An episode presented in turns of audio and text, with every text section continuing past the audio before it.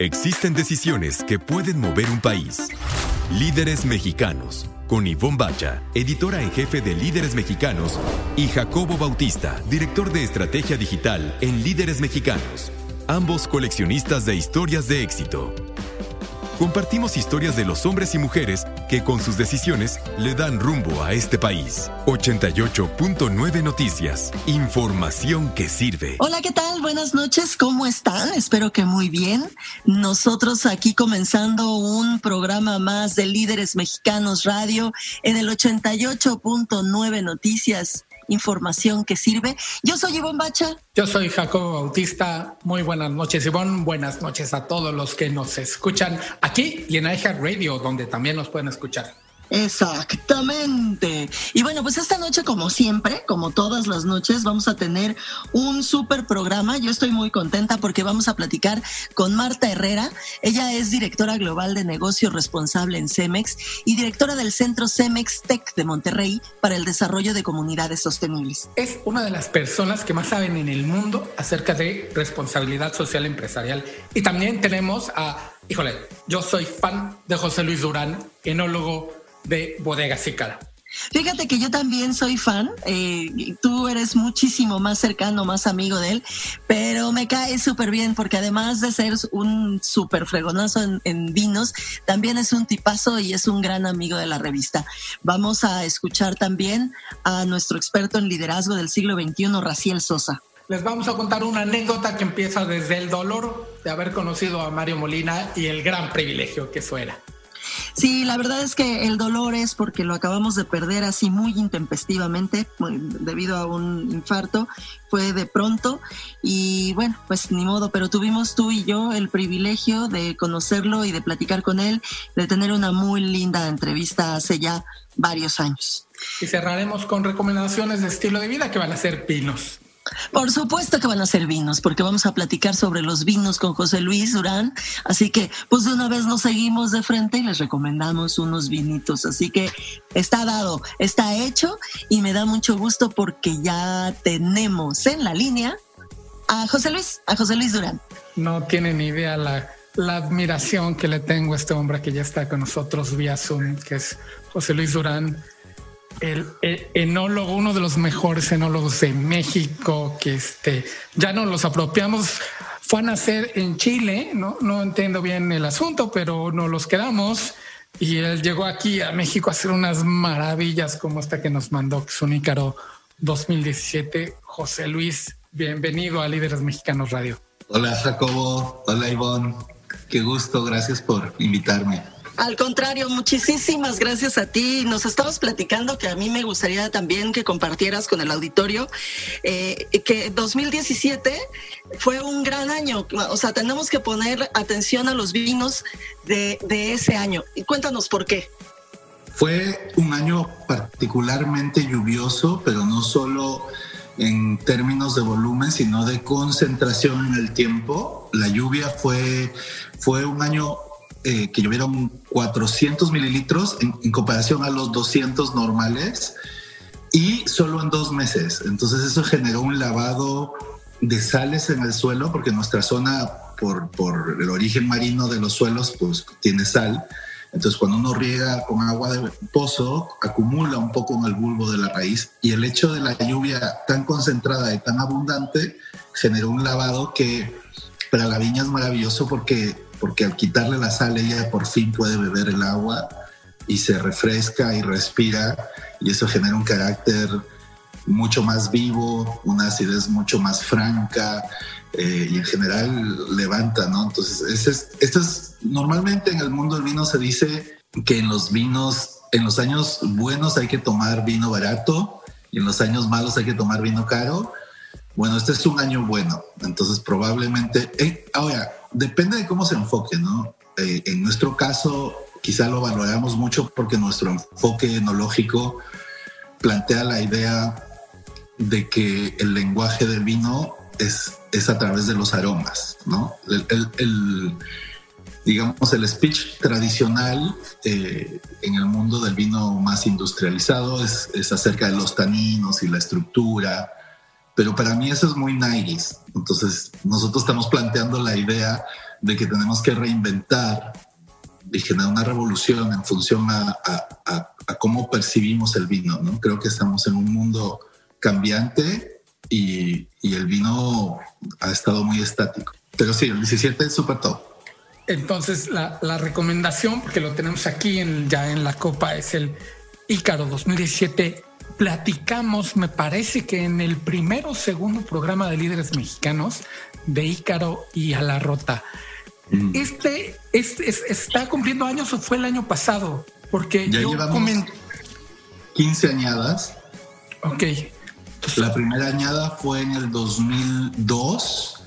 Digamos que la primera añada era mi proyecto de estudio que hicimos con Pascal Rivero Gallón, el rector de la Facultad de Bordeaux, eh, y todo el equipo donde yo en la bodega que yo trabajaba, ¿no? Y esto, y yo planteaba la idea de este vino.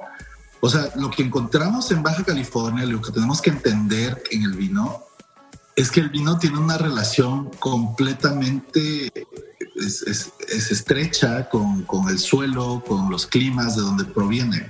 Y Baja California es un lugar privilegiado geográficamente por esta influencia marina que genera la bahía de Ensenada, ¿no?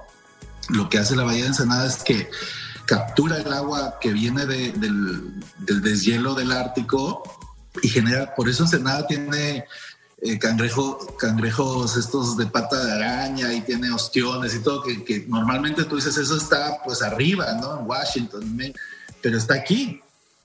Y es por esa emergencia. Y esa emergencia es la que genera el viento fresco que hace que, que la viña se refresque en la noche y que pueda respirar y que genere la riqueza que tiene. Entonces, en el fondo, eh, Ensenada tiene, tiene un, potencial eh, espectacular que no sucede, es este tema de los microclimas y que solo sucede en lugares grandes, ¿no? O sea, Bordeaux tiene el efecto del frío del agua de la, de la Gironde del río, ¿no? Casablanca, zonas muy específicas. Ensenada es un lugar eh, eh, muy particular y cuando hicimos todo este estudio, aparte ecléctico, ¿no? Porque aquí está lleno de inmigrantes, o sea, nadie es de Ensenada en el fondo, eh, ¿no? y entonces cada uno se traía su cepa hay todas historias de cada uno, ¿no? De don Esteban Ferro, que trajo estos neviolos durante la guerra, la Segunda Guerra Mundial, esto, y hay muchos rusos y etcétera. Entonces, es un caldo de cultivo maravilloso porque tienes un clima particular y aparte tienes muchísimas cepas, ¿no? Entonces, lo que cuando yo llegué desde Chile, pues bastante, o sea, en Chile eran cuatro cepas, todavía ni siquiera se había descubierto el Carmener, entonces para mí era así como que yo que venía del mundo donde tenía cuatro y llego a 40, pues me puse a hacer microvinificación, trabajamos con, con este Pascal, de, que era el rector y el que había escrito mis libros de enología, para entender la calidad desde una perspectiva cuantitativa, un poco más científica, ¿no? que no sea solo un tema de como chauvinista de que esto es bueno porque es México, sino decir, ok, planteémoslo y esto, y pues cuando me doy cuenta de la, hay, siempre hay sincronías y anacronías, ¿no? En el caso del Nebbiolo había una sincronía maravillosa donde todas las madureces sucedían en el mismo momento. Y en los arenales es una anacronía donde es tan disperso que es bello. Es tan feo que me gusta. Esto. Y, y lo que encontramos entonces fue todos estos ejercicios y pues de ahí salió la idea de hacer este vino, porque yo decía, es que tenemos un potencial, y, lo sigo manteniendo, tenemos un potencial mundial, o sea, nuestra calidad en, en Ensenada, viendo esos números y esos análisis, era impresionante, o sea, yo, yo decía, es que tenemos que mostrar este tesoro al mundo, ¿no? Pero en esos tiempos, pues era una, una bodega más, más enfocada en otro mercado, no, no estaba esta idea todavía tan clara de los vinos premium, y me batearon, ¿no? Entonces, cuando ya me, me retiré de esa bodega, me dijeron, bueno, pues ya, ya, o sea, se, se iba a hacer esta venta a otro corporativo.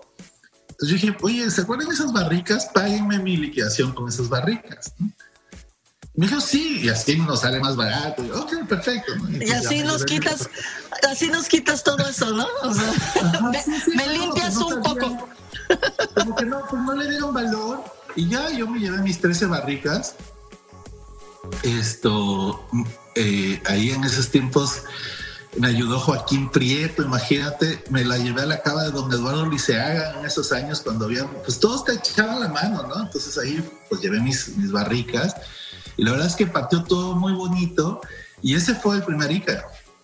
Pero curiosamente el primer Ícaro lo hice en la bodega grande y después ya comenzó todo este viaje de comenzar a a tratar de entender todo el tema de la piel, de los aromas. Y ahora pues ya hemos generado todo un universo, ¿no? una, una cosmología propia, con un lenguaje, con un modelo.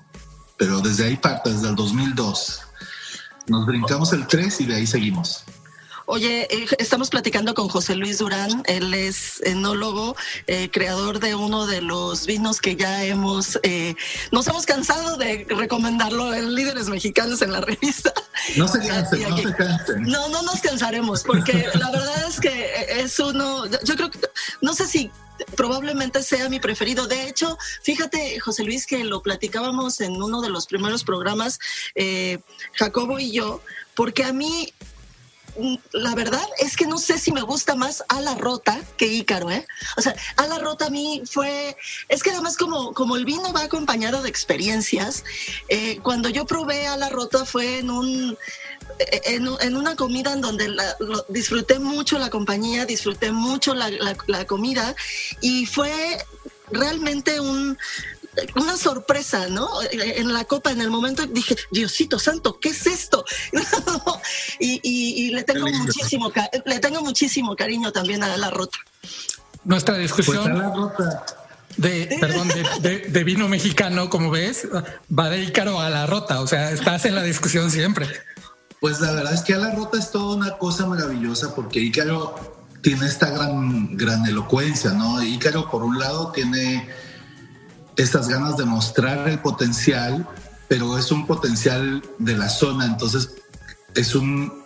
Y, creo es de alguna forma toma el paisaje, ¿no? Entonces tienes el neviolo en las laderas de arcilla y, los cabernet de arenales y, el petit eh, verdot de, de, limo, ¿no? Entonces hay como un tema, es el paisaje en tu botella, pero a la rota es mucho más íntimo porque es solamente el Cabernet Arenal adornado con un puntito de un Tanat y de un Petit Verdot, pero es solo eso, ¿no? Y algo muy interesante que plantea la rota y que a mí me, al principio no sabía cómo lo iba a tomar la gente, porque a la rota más que nada es, es, es esta cosa muy, muy propia del valle, pero plantea la fragilidad del valle, porque en el fondo había todo un movimiento que estaban planteando la idea del vino de Baja California como un tema pesado, salino, alcohólico, estructurado. Y para mí, honestamente, el valle no es así. El, valle, en su austeridad, en su carencia de agua, en su, en su clima, hay mucha sutileza, hay mucha fragilidad, ¿no? Y entonces el lenguaje no pueden ser los taninos, son los aromas, porque todo lo demás es tan débil que no lo logra generar. Pero estos vinos como que yo decía, bueno, es que ¿qué va a pasar con el mercado? Porque en el fondo tienen esta imagen de que el vino debe ser potente y estructurado. Y a la rota es pura delicadeza, ¿no? Pero lo lanzamos y al final ha ido mostrando, yo creo, una ventanita a, a, otra, a otro mundo en el valle, ¿no? A este mundo mucho más sutil, mucho más delicado. Y creo que se ha ido ganando el corazón de la gente porque es un vino muy emocional, ¿no? Tiene aromas muy limpios, tiene aromas muy nítidos y entonces cuando tú lo hueles, el vino siempre tiene esta dualidad, ¿no? De que te cuenta su historia, pero a la vez tú encuentras tus propias historias dentro del vino, ¿no? Entonces tienes este juego entre muy personal y muy de la viña, ¿no? Y así es a la rota. En, en, lo personal, hablando de historias, por ejemplo, yo que me decanto más por, por Ícaro, la experiencia que tengo con Ícaro fue esta comida en las alturas, así suspendido, viendo a las pirámides del, de la luna y del sol. Nos llevamos en, la canastita esta que tú llevas tu vino, ellos ponen la comida. Yo, yo me llevé mi caro, que era un poco si estás en las alturas, la historia esta exactamente de, de este. Además, yo lo relaciono mucho con Led Zeppelin por el centro del disco, que era un Ícaro.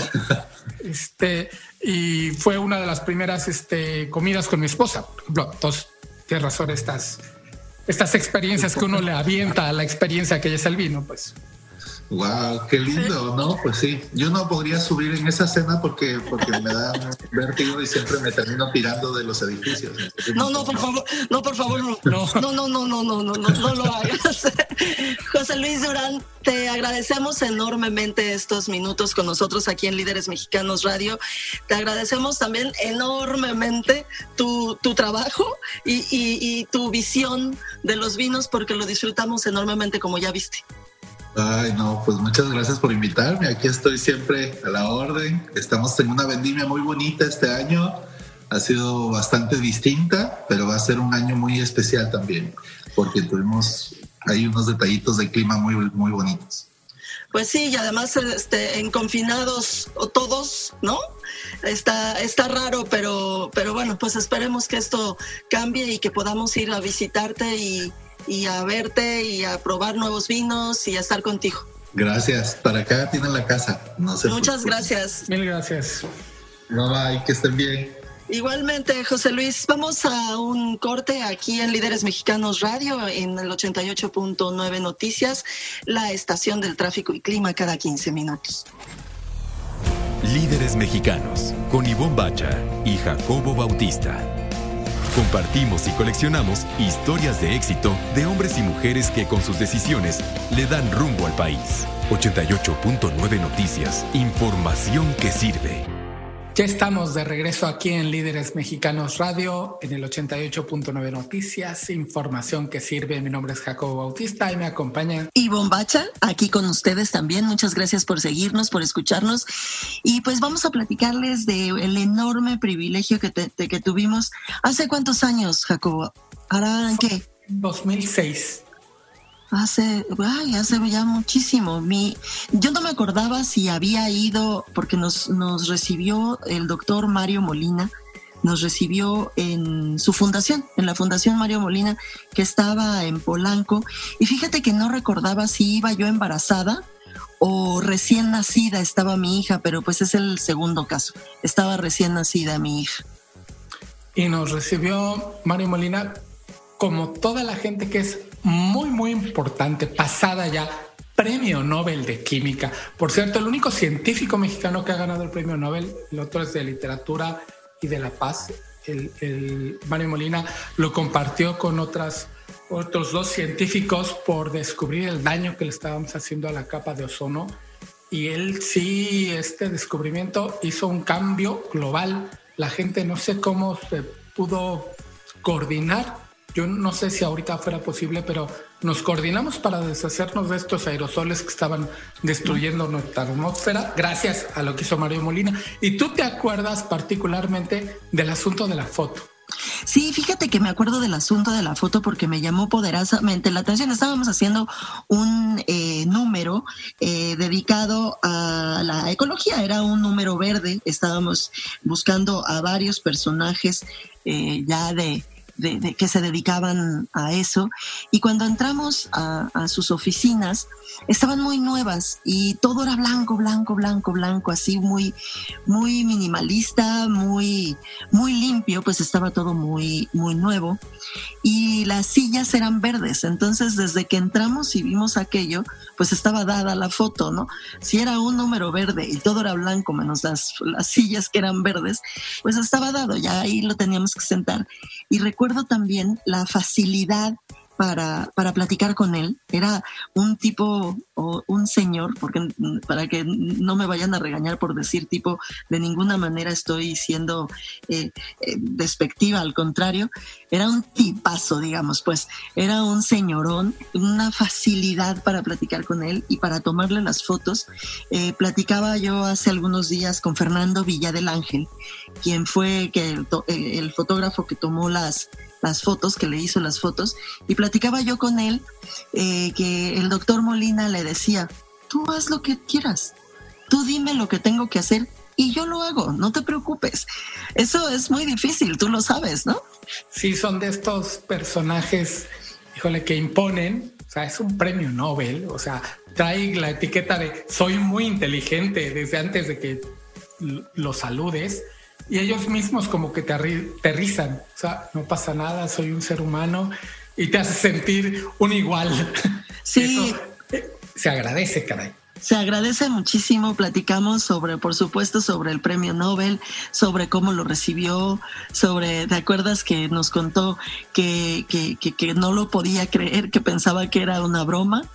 Sí, porque además hablan, estando de este lado en, en América, cuando te hablan de, de, no sé, de, no sé si es Noruega donde se origina la llamada, es, es a deshoras. Aquí nos enteramos y curiosamente murió el día que anunciaron que se había dado el, premio Nobel de Química de 2020. Sí, y, oye, una super noticia, perdón, es un, eh, dos, mujeres. dos mujeres. Dos mujeres. Eso, eso fue una notición, yo estaba tan contenta, pero se me quitó pronto. Sí, porque además este año hubo muchas mujeres, me parece que en física hubo otra mujer que comparte el premio Nobel y el premio Nobel de literatura también se lo llevó una poeta norteamericana. Sí, nos decía que no conozco retomando, sucede muchísimo. Cuando da el premio Nobel nos lanzamos a la biblioteca. No, yo, yo no me acuerdo, no me acuerdo y ya la googleas y yo nunca le he leído. No, Nos contaba Mario Molina cuando le hablaron. Él incluso sospechó de alguien, no nos dijo el nombre, pero él estaba seguro que era un amigo de él haciéndole una broma pues un poco pesada. Y él, no lo creyó y la persona que estaba hablando con él se dio cuenta que Mario no le estaba creyendo nada. Afortunadamente ahí en la fundación había alguien, un conocido mutuo, y le digo, oye Mario, te voy a pasar a Vengano tal. Y ya después de este segundo interlocutor ya como que cayó en sí de que iba a cambiar su vida además radicalmente. Sí, eso, y fíjense, para que se den una idea de, lo accesible y de lo amable y de lo lindo, cercano que era el doctor Mario Molina, no solo nos atendió esa vez para la entrevista, sino que hicimos una segunda cita para que fuera al estudio de nuestro fotógrafo David Eisenberg a hacer la fotografía de portada. Y ahí, en esa fotografía de portada, se reunieron, además del doctor Mario Molina, eh, también llegó Emanuel, Manuel Hacha y Homero Aridgis. ¿Lo recuerdas? Fue una súper eh, reunión también de aquellas que son inolvidables. Sí, eran tres, tres personajes que están luchando por lo mismo desde distintos frentes. El científico, el artístico, aunque Emanuel tiene su fundación Hombre Naturaleza, y Homero, que siempre ha estado comprometido con el asunto ambientalista. Oye, y que por cierto también estaba entre la lista de los posibles ganadores del premio Nobel a la literatura, eh, Homero Aridgis. O sea, sí, sí estaba abajo, pero no muy lejano de quien ganó, ¿eh? Me impresionó mucho que ver su nombre por ahí, porque hubiéramos tenido una portada con dos Nobeles. que, hubiera sido impresionante. Pero bueno, que te mencionen nada más como posible, hijo, yo creo que es un gran privilegio, ¿no? Claro, debe de ser un gran privilegio, por supuesto que muy pocos, muy pocos tienen. Oye, Jacobo, ¿y qué te parece si vamos a oír? a Raciel, a Raciel Sosa con su cápsula de este mes que nos hablará seguramente de algo que tiene que ver con liderazgo del siglo XXI. Líderes mexicanos ¿Sabes lo que es el burnout? Si no lo sabes, con certeza lo has padecido es cuando somatizamos todo el estrés y toda la presión laboral y la vemos reflejada en, en, algún órgano. Hay personas que empiezan a padecer jaquecas, otros tienen problemas digestivos, algunos les da taquicardia, algunos se les va el sueño y padecen un insomnio terrible y quizá algunos lo manifiesten con manchas en la piel. El burnout es una de esas cosas que cuando uno va al médico, el médico te dice, está usted muy estresado y le urgen unas vacaciones. Así que los síntomas es cuando aparentemente no estás enfermo de nada, pero tienes alguna molestia que te está incomodando. Los estudios demuestran que esto lo genera un alto nivel de estrés en el trabajo. Está relacionado no solamente con las presiones del tiempo, sino también probablemente con gente tóxica a tu alrededor, un jefe que te presiona además y que exagera en la demanda y que te puede llevar a situaciones que afectan primeramente tu autoestima y luego tu salud. Es muy importante detectar cuando nosotros estamos enfrentados a esta situación. Ahora con la época de la pandemia, este síntoma se ha agravado y la gente está navegando entre la ansiedad y la depresión. El problema es que la depresión la padece de día, así que todo el santo día anda cansado y la ansiedad le da de noche y no puede dormir y entonces entramos a un círculo totalmente vicioso que nos está afectando de manera totalmente irregular. Ahora, ¿cómo podemos prevenir el burnout en, en nosotros y en nuestros colaboradores? Número uno, tenemos que darnos cuenta que estamos frente a una situación de emergencia, eso es una realidad, pero tenemos que empezar a administrar nuestro tiempo y nuestros pensamientos. Muchas de las cosas que nos están llevando a este nivel de estrés no tienen que ver con cosas que, que pasan afuera, tienen que ver con cosas que pasan adentro, que están pasando en tu mente y que de alguna manera están intoxicando tu corazón. Así que date cuenta cuáles de las cosas son reales y cuáles te las, te las estás imaginando. Pregúntate en este momento preciso de tu vida, ¿Qué te hace falta? No hablo de lo que te falta dentro de media hora o lo que te va a faltar dentro de una semana o dentro de seis meses. Hoy. Hoy, ¿qué te falta? Empieza a convivir con el aquí y ahora de manera más contundente, más real, y esto te va a ayudar a empezar a disfrutar tu vida y a sobreponerte al burnout. Muchas gracias, te mando un abrazo. Líderes Mexicanos, con Ivonne Bacha y Jacobo Bautista. Compartimos y coleccionamos historias de éxito de hombres y mujeres que con sus decisiones le dan rumbo al país. 88.9 Noticias, información que sirve. Regresamos a Líderes Mexicanos Radio, aquí en el 88.9 Noticias, la estación del tráfico y clima cada 15 minutos. Ivonne, tenemos una gran, gran invitada. Haznos los honores, por favor, de presentarla. Oye, pues sí, una súper, súper invitada, Jacobo. Es probablemente una de las personas que más sabe sobre responsabilidad social en nuestro país. Ella se llama Marta Herrera, es directora global de negocio responsable en CEMEX y directora del Centro CEMEX Tech de Monterrey para el Desarrollo de Comunidades Sostenibles. Les voy a leer nada más un pedacito, o sea, el primer párrafo de su semblanza corta nada más para que se echen un trompo al uña. ¿eh? Los, los demás párrafos están igual de impresionantes que el primero. Ah, no, pues claro, claro. Para, que se den la idea. Mira, además de todo lo que ya dijimos, es presidenta de la Red Mexicana del Pacto Mundial de la ONU. Es copresidenta de ARISE, seguramente se pronuncia, ahorita si no me va a corregir. ARISE Global, Alianza del Sector Privado con Naciones Unidas para Reducción de Riesgo de Desastres. Es presidenta de Rise MX, presidenta de Neo México para Empleabilidad de Jóvenes, presidenta de Red de América en Latinoamérica y presidenta del Comité de Desarrollo Humano del Consejo Nuevo León para la Planeación Estratégica. Ahí nomás. Ay, no más les dejo eso. Querida Marta, además de todo, es una mujer a la que tuve oportunidad de conocer hace alrededor de cuatro o cinco años y he seguido muy de cerca todo su trabajo y todo lo que va haciendo y me llena de, orgullo decir que, pues, que somos cercanas y que somos amigas. Muchas gracias, Marta. No, al contrario, gracias por esa introducción. Un saludo muy, muy fuerte, Ivonne, querida amiga. Qué gusto saludarte a ti, a tu equipo y a todos tus radioescuchas. Encantada de estar aquí. Oye, Marta, además de agradecerte nuevamente este espacio y estos minutos, eh, quiero preguntarte ahorita en qué andas, qué estás haciendo, cómo estás trabajando confinada. Eh, en fin, yo supongo que para, para tus estándares de movimiento y de trabajo, pues eh, mucho confinamiento no has de haber tenido, ¿verdad? en qué andas? Pues trabajando durísimo, eh, eh, igual pero distinto, ¿no? Eh, hay que adaptarnos, ¿no?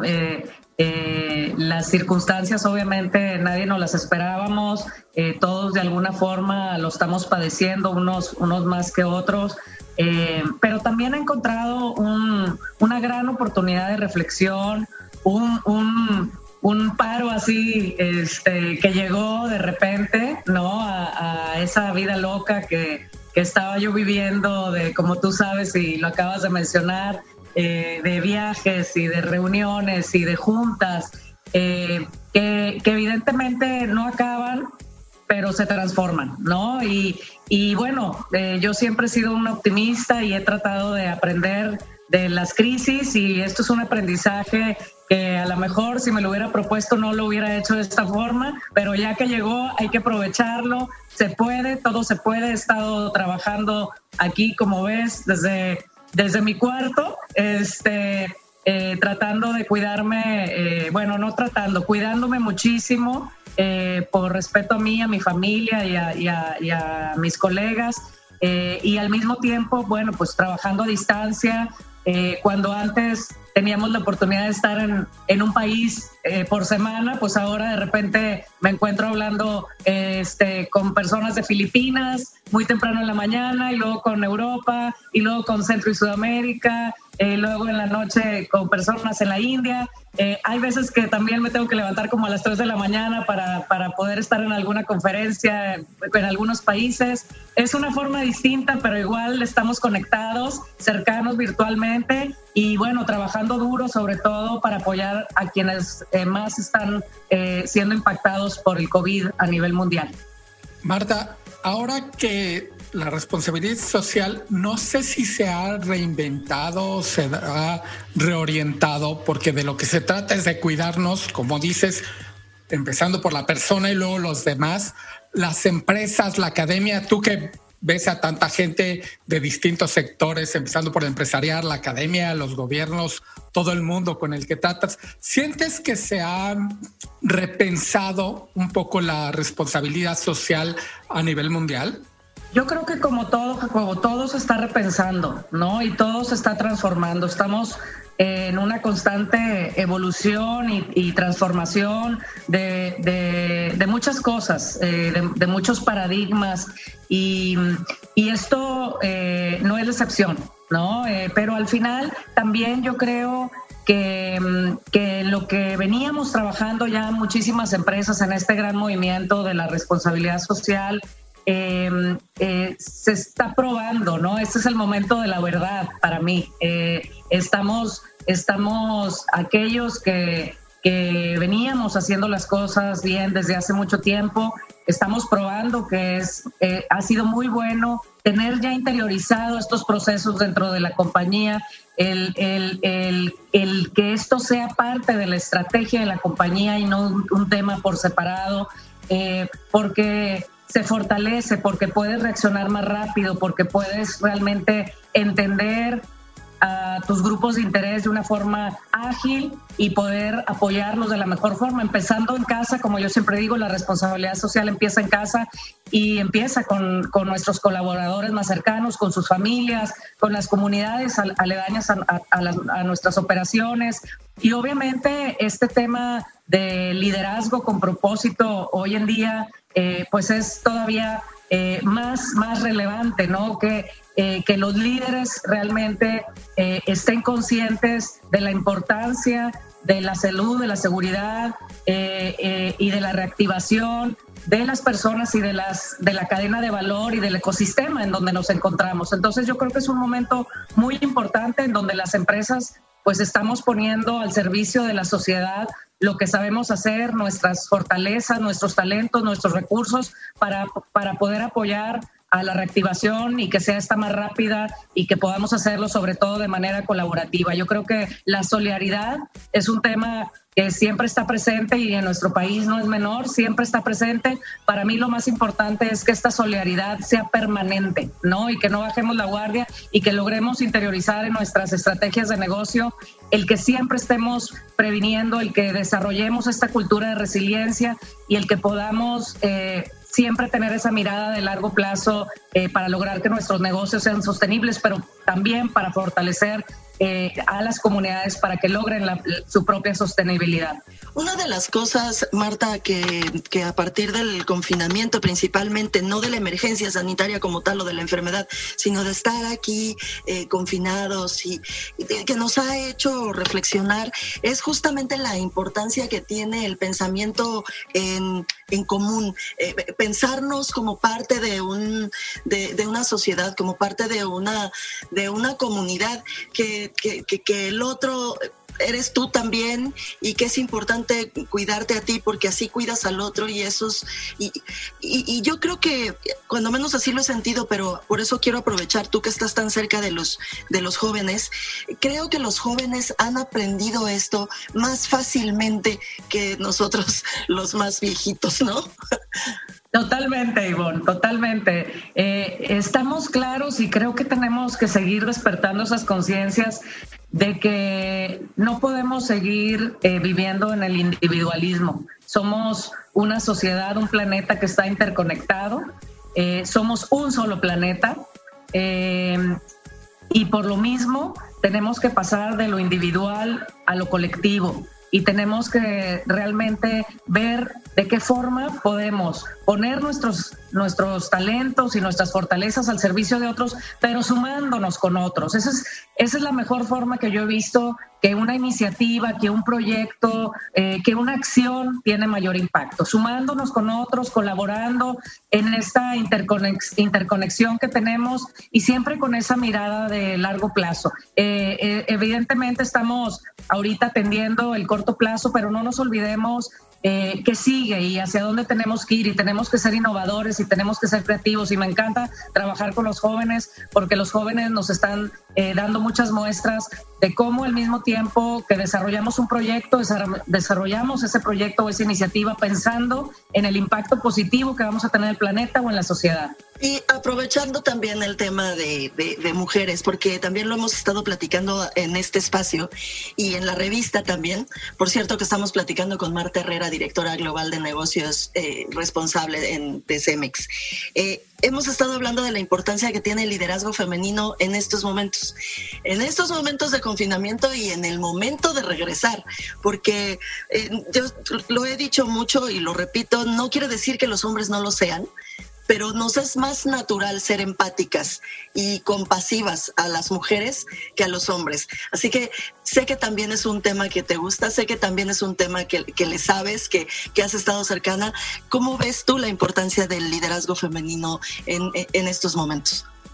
Bueno, pues tú sabes que es eh, un gran tema para mí y, y, yo lo he visto desde hace mucho, no en estos momentos, ¿verdad? Este, eh, eh, creo que soy, soy testigo de muchas, muchas mujeres que, que, están haciendo una gran labor en el mundo, que han dejado una huella gigantesca y que hemos estado promoviendo al interior de todas nuestras compañías el, fortalecer todos esos liderazgos femeninos, eh, que hay en nuestras organizaciones. También es cierto que la mujer eh, se, ha, visto eh, muy impactada en general en esta, en esta pandemia y eso hay que decirlo porque necesitamos lograr entender las circunstancias en las que está viviendo la mujer, muchas de ellas que, que, participan en el sector eh, de servicios o de comercio han perdido sus empleos o, han sufrido por, por una baja en, en estos sectores. Eh, muchas mujeres trabajan en el sector informal. Eh, las mujeres, y, más hoy ante la pandemia, pues se, se han visto complicadas eh, porque eh, tienen una carga tres veces más grande que la de los hombres, porque adicional a que tienen que trabajar, también eh, están siendo ahorita maestras de sus hijos, tienen que atender el hogar. Em, y obviamente el tema de violencia de género aumentó. Entonces son diferentes, diferentes temas que, que hacen que la mujer eh, obviamente haya tenido que, sacar más la casta y eso es un tema que, no podemos evitar, además de que estoy muy orgullosa de todas estas grandes mujeres alrededor del mundo que están siendo, eh, están haciendo grandes cosas y que están siendo muy empáticas y que están logrando muchísimas cosas eh, en sus sociedades, logrando controlar la pandemia en muchos países, logrando liderazgo en sus compañías y en cualquier trinchera donde trabajan. También hay que ser sensibles de lo que están siendo impactadas y eso es un tema en el que todos podemos poner nuestro, nuestro grano de arena y nuestra atención para apoyarnos unos con otros. Estamos en Líderes Mexicanos Radio hablando con Marta Herrera, directora global de negocios responsables en CEMEX y directora del Centro CEMEX TEC de Monterrey para el desarrollo de comunidades sostenibles. Marta, ha recibido cualquier cantidad de reconocimientos de la ONU, de la OEA, del BID, de Fortune, ha sido nombrada de las mujeres más poderosas en el campo de la responsabilidad social por Forbes. nosotros te reconocemos en este espacio. Dinos, cuando recibes uno de estos reconocimientos, sé que en parte es una cosa del, del equipo que diriges, pero ¿qué tanto la sociedad y los medios, también para que hables de, de nosotros, qué tan bien o mal lo estamos haciendo en cuanto a entender qué es la responsabilidad social? Gracias, gracias. Bueno, definitivamente eh, siempre es un orgullo eh, recibir un reconocimiento, pero yo lo hago en nombre de un gran equipo, tanto interno de la empresa, pero también externo con los que trabajo y con los que eh, nos aliamos. yo creo que, que, hay una evolución en el, en el conocimiento de lo que realmente significa ser socialmente responsable, más allá de hacer el bien. Es, es un tema eh, que, hay que interiorizar en nuestras organizaciones, que es una responsabilidad de todos, no nada más de las empresas grandes, sino de las chicas y de las micro y de los medios de comunicación y del gobierno y de las universidades y de los ciudadanos. Yo, yo siempre digo, si cada uno de nosotros desde que nos levantamos hasta que nos acostamos, somos conscientes de los impactos que tenemos en el planeta y en la sociedad, otro gallo cantaría, ¿no? Tenemos que, ser capaces de, tener claridad de los impactos que generamos desde que nos metemos a bañar, desayunamos. Todo, todo lo que hacemos tiene impactos positivos y negativos.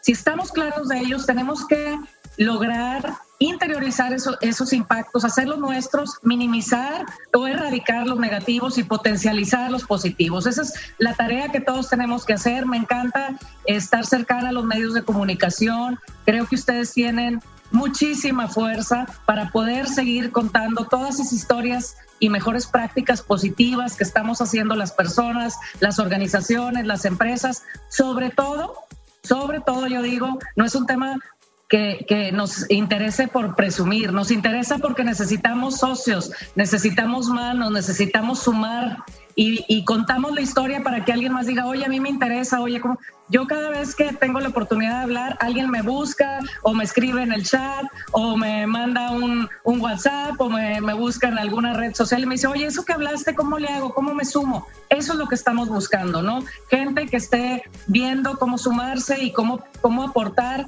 desde su, desde su yo, desde su ser, eh, eh, algo que haga, haga sentido, que sea innovador, que sea creativo y que obviamente potencie el impacto que podemos tener en cualquiera de las iniciativas que estamos lanzando. Así que felicidades también a los medios de comunicación que están contando las historias positivas. Pues Marta Herrera, directora global de negocio responsable de CEMEX y presidenta de la Red Mexicana de Pacto Mundial, mil gracias por este eh, por estos minutos y cuenta por supuesto con nosotros como siempre. A ustedes un abrazo, síganse cuidando todos, por favor, y nos vemos pronto. Muchísimas gracias. Nosotros vamos a un corte aquí en Líderes Mexicanos Radio en el 88.9 Noticias, información que sirve. Líderes Mexicanos con Ivonne Bacha y Jacobo Bautista. Compartimos y coleccionamos historias de éxito de hombres y mujeres que con sus decisiones le dan rumbo al país. 88.9 Noticias, información que sirve. Hola, ¿qué tal? Estamos aquí de regreso en Líderes Mexicanos Radio, en el 88.9 Noticias, información que sirve, la estación del tráfico y clima cada 15 minutos. Yo soy Ivonne Bacha. Yo soy Jacobo Bautista. Llegó la hora de las recomendaciones de estilo de vida y no podemos recomendar otra cosa que no sean los vinos de José Luis Durán.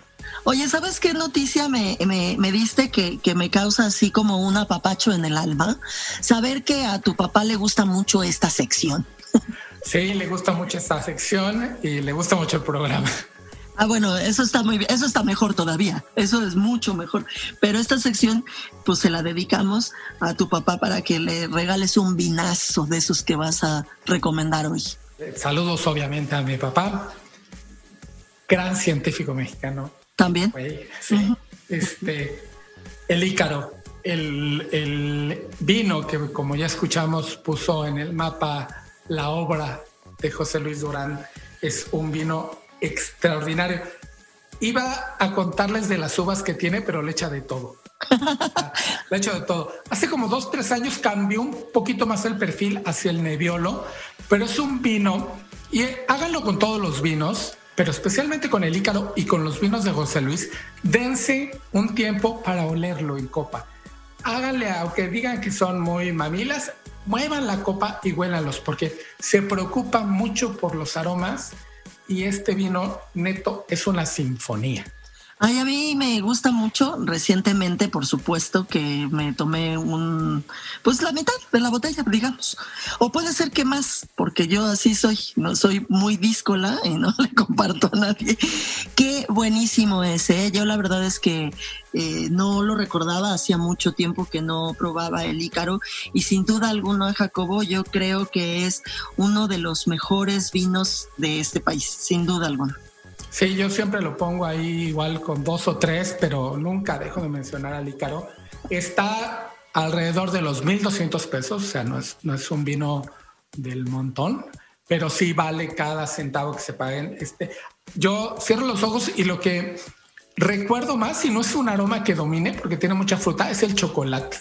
Chocolate negro espeso. Eso, eso siempre me ha llamado mucho la atención. Siento que no domina, pero es parte de este juego de aromas que tiene José Luis con sus con sus este, vinos. Eh, completamente de acuerdo. Fíjate que a mí me recuerda un, eh, un eh, postre que se llamaba postre. Era un chocolate cuando yo era niña, hace como 150 años. Lo vendían en una de, pues en la papelería donde yo iba a comprar mis cosas para la escuela, que se llamaba Los Alpes, en Concepción Beistegui, casi esquina con Gabriel Mancera, es más, esquina con Martín Mendalde o con López Cotillo no me acuerdo cuál de las dos eh, callecitas era ahí en la colonia del Valle, y lo vendían ahí junto con unas que se llamaban meriendas, pero de las que yo les voy a hablar es de eh, el postre.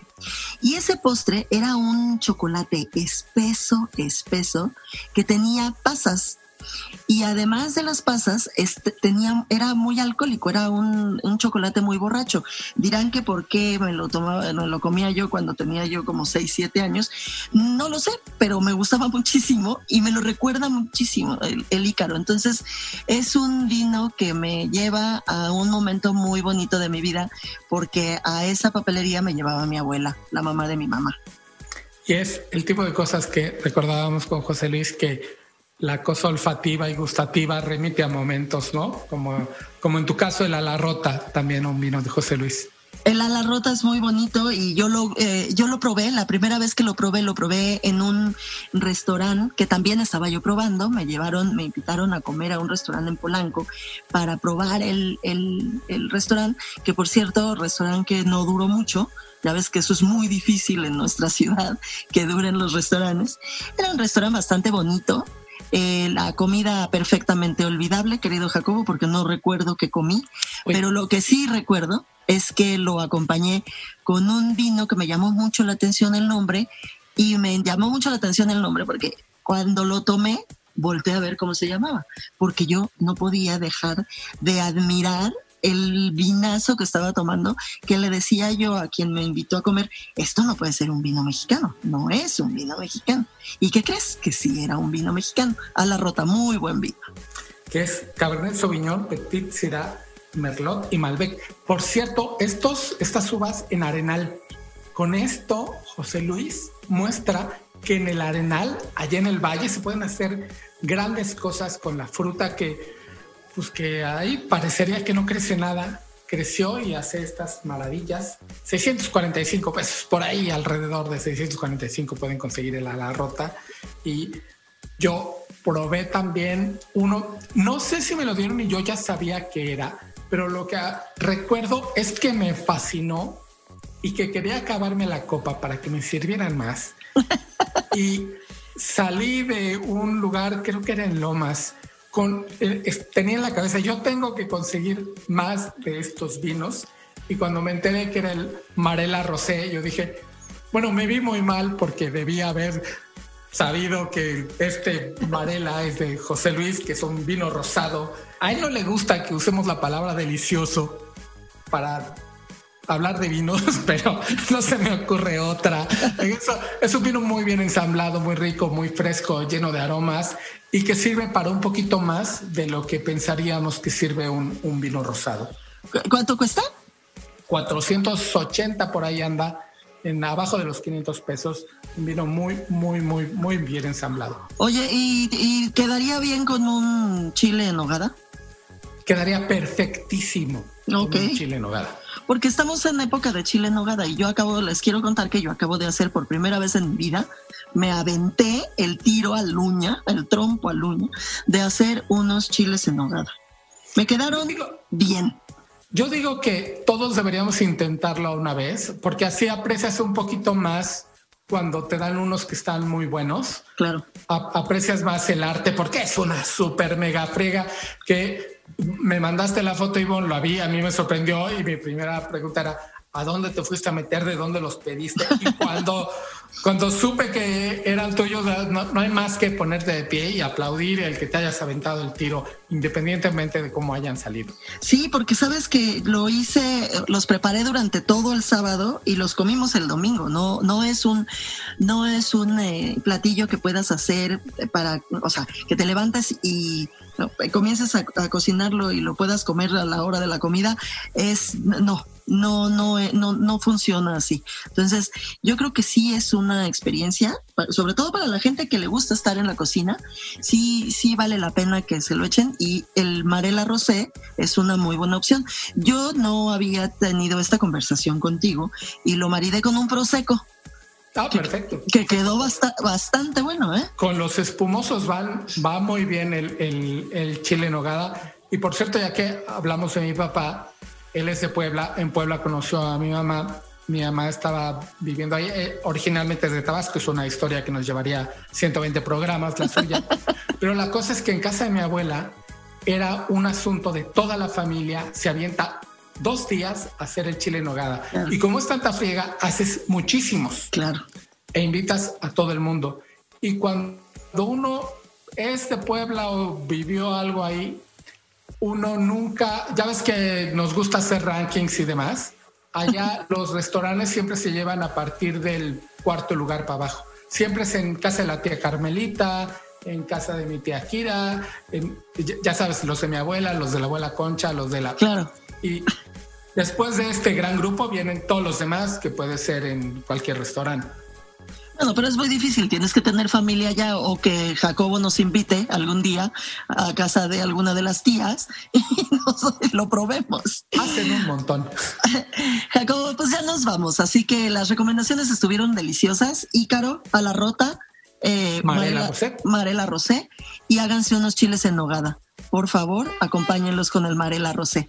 Que les vaya muy bien, muy buenas noches y muchas gracias por acompañarnos aquí en Líderes Mexicanos Radio en el 88.9 Noticias, información que sirve. Yo soy Ivonne Bacha. Yo soy Jacobo Bautista. buenas noches. Esto fue Líderes Mexicanos. Con Ivonne Bacha, editora en jefe de Líderes Mexicanos, y Jacobo Bautista, director de Estrategia Digital en Líderes Mexicanos. Compartimos historias de los hombres y mujeres que con sus decisiones le dan rumbo a este país. 88.9 Noticias, información que sirve.